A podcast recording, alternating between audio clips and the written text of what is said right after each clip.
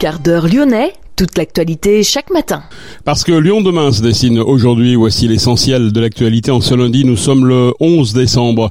Un nouveau conseil municipal prévu demain à Francheville, alors que les frondeurs demandent à Michel Rantonnet de démissionner de son poste de maire. Le collectif 69 de soutien au peuple palestinien a appelé un rassemblement sur les berges du Rhône à Lyon samedi. 400 personnes se sont réunies. Opération réussie également pour les soulèvements de la terre. Les activistes écologistes ont profité de la fête des Lumières pour projeter sur les berges et sur le pont Moran des messages lumineux, notamment à destination du cimentier Lafarge. Des soulèvements de Terre qui ont également organisé une mobilisation vendredi à la mi-journée contre le glyphosate. Reportage de Manon Munier dans cette édition. Les bulles de la place Bellecour ont remporté le trophée Coup de cœur des Lumières organisé par la ville et France 3. La fête des Lumières s'est achevée hier soir. Vous êtes à la recherche de cadeaux à l'effigie de Lyon. Sachez qu'il existe à Lyon une boutique spécialisée, Oh My Gone. Nous nous y sommes rendus pour y rencontrer Olivier Michel, qui est aussi l'un des principaux acteurs du tourisme à Lyon. Et puis l'Olympique lyonnais qui signe sa première victoire de la saison à domicile face à Toulouse 3-0. Lyon demain, le quart d'heure lyonnais, toute l'actualité chaque matin Gérald de Bouchon. Bonjour à toutes, bonjour à tous. Un nouveau conseil municipal est prévu à Francheville demain, mardi.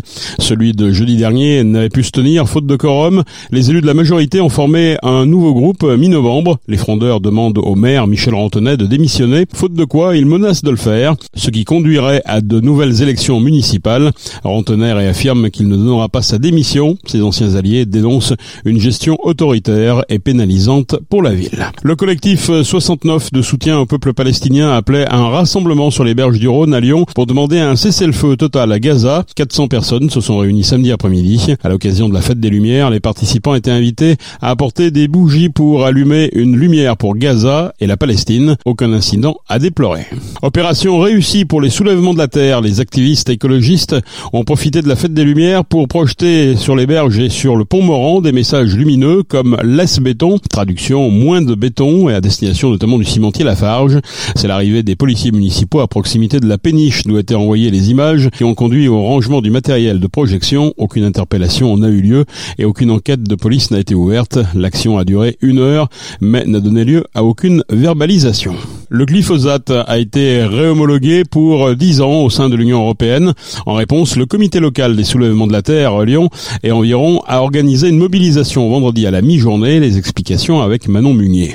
Les soulèvements de la Terre ont organisé une mobilisation le 8 décembre à midi devant le siège national du Centre international pour la recherche contre le cancer. Ils dénoncent en effet les mesures prises par l'Union européenne sur l'utilisation du glyphosate. À cette occasion, nous avons peu discuté avec Marc et Inka, deux apiculteurs. Donc nous, on élève des abeilles et la chimie, ça va pas avec les abeilles. Et les abeilles nous avertissent qu'il y a un problème, que c'est vraiment un souci, quoi. C'est nos avertisseurs, nos sentinelles. On est face à un problème. Est-ce qu'on veut continuer dans cette agrochimie euh, mortifère ou est-ce qu'on veut changer et avoir euh, quelque chose qui soit meilleur pour la santé de nos enfants et des humains? En effet, on, on est témoin de, de, la mortalité de nos abeilles. On voit ça pas tous les jours, mais on voit vraiment des ruches euh, s'éteindre non seulement la mortalité des abeilles même, mais aussi le fait que les abeilles ne retrouvent plus le retour vers les ruches. Il n'y a plus de biodiversité, tout est monoculture, elles ont une source et le mois d'après, elles n'ont plus rien. Donc on est vraiment témoin de la mortalité et ça nous inquiète énormément. Ça nous inquiète pour nous, pour les abeilles, pour l'insecte et pour l'avenir à long terme.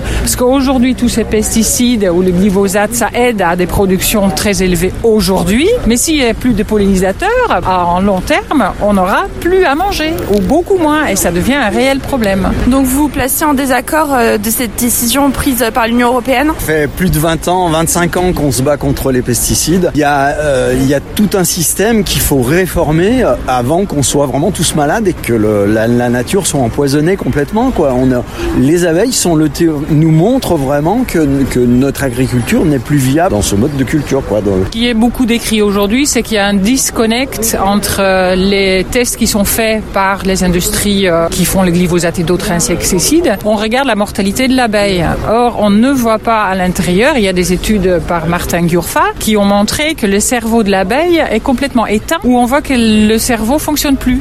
D'où une explication pourquoi les abeilles ne reviennent plus. Donc, à l'extérieur, l'abeille est magnifique, mais à l'intérieur, le cerveau ne fonctionne plus. Donc, on dénonce un peu aussi que les tests aujourd'hui acceptés par les réglementations européennes ne sont pas suffisants et doivent changer. Et les abeilles elles sont témoins d'un problème environnemental et de santé plus général posé par le glyphosate et tous ces autres polluants On est là devant l'Institut de la recherche pour le cancer pour montrer qu'effectivement ça, induit des maladies ces produits. On, on, fait pas ça n'importe comment. C'est pas une élucubration comme ça. C'est vraiment quelque chose de, présent dans, la santé humaine. Donc il faut qu'on arrête de balancer ces produits de partout, qu'on retrouve de partout aussi dans les rivières, dans les sols, dans l'air. Bah, c'est pour ça qu'on est malade aussi. Hein. Le glyphosate, classé comme cancérigène probable par le Centre international de recherche contre le cancer, devrait, malgré ses protestations émises et plus largement qu'à Lyon, continuer d'être utilisé dans l'Union européenne. Merci Manon. Lyon demain? Cuisinez-moi une adresse à retenir, Gaëtan Gentil et Céline Boinon avaient fermé leur restaurant étoilé rue Chavannes dans le premier arrondissement. Prairial, bien connu pour son engagement écologique, vient de rouvrir cinq mois plus tard entre Confluence et Sainte-Blandine, au 1 place Hubert Mounier, la nouvelle place située sous le porche de l'ancien marché-gare, tout près de la salle de concert récemment inaugurée. Le couple voulait proposer une expérience immersive aux convives en mettant la cuisine en plein centre de la salle. On peut ainsi observer le balai des cuisiniers, les plats en préparation ou les dernières étapes du montage des plats, le tout mis en valeur par la lumière. Une étoile au Michelin depuis 2015. Prairial a été aussi le premier restaurant du Rhône à obtenir une étoile verte au Michelin. Les bulles de la place Bellecour de 2023, l'œuvre évanescent signée par l'atelier Sisu, ont remporté le trophée Coup de cœur des Lumières, organisé par la ville de Lyon et France 3. Les visiteurs de la fête ont passé de longs moments à déambuler entre les bulles et à se prendre en photo ou en selfie. À chaque sortie, c'est un vrai succès pour ces bulles. Elles avaient déjà été exposées au Bright Festival de Bruxelles et au World Science Festival de Brisbane en Australie, là où elles ont d'ailleurs été créées. Evanescent a recueilli 19% des suffrages. Les bulles succèdent au grand mix d'Inouk, plébiscité l'an dernier au terreau. Viennent ensuite ceux du fleuve, les créatures aquatiques au bas de la colline de Fourvière. All the Trees, l'allée lumineuse de l'activiste environnemental Joanny Lemercier au parc de la Tête d'Or. Kernel sur la cathédrale euh, Saint-Jean. L'écrin des Jacobins et ses lasers. Puis Celluloïde, place des terreaux, les films des Frères Lumière revus par l'intelligence artificielle. Et enfin, Signe les bambous incandescents dans le bassin de la place de la République. Le trophée du projet engagé a été remporté par Asclipion dans le quartier Grolet. Des plantes lumineuses animés par leur propre musique. Vous êtes à la recherche de cadeaux à l'effigie de Lyon. Sachez qu'il existe euh, bien à Lyon une boutique spécialisée. Loin du concept attrape touriste, Oh s'adresse aussi bien aux Lyonnaises et aux Lyonnais qu'aux gens de passage. Une marque bien lyonnaise qui met en avant la richesse de l'artisanat et du savoir-faire local.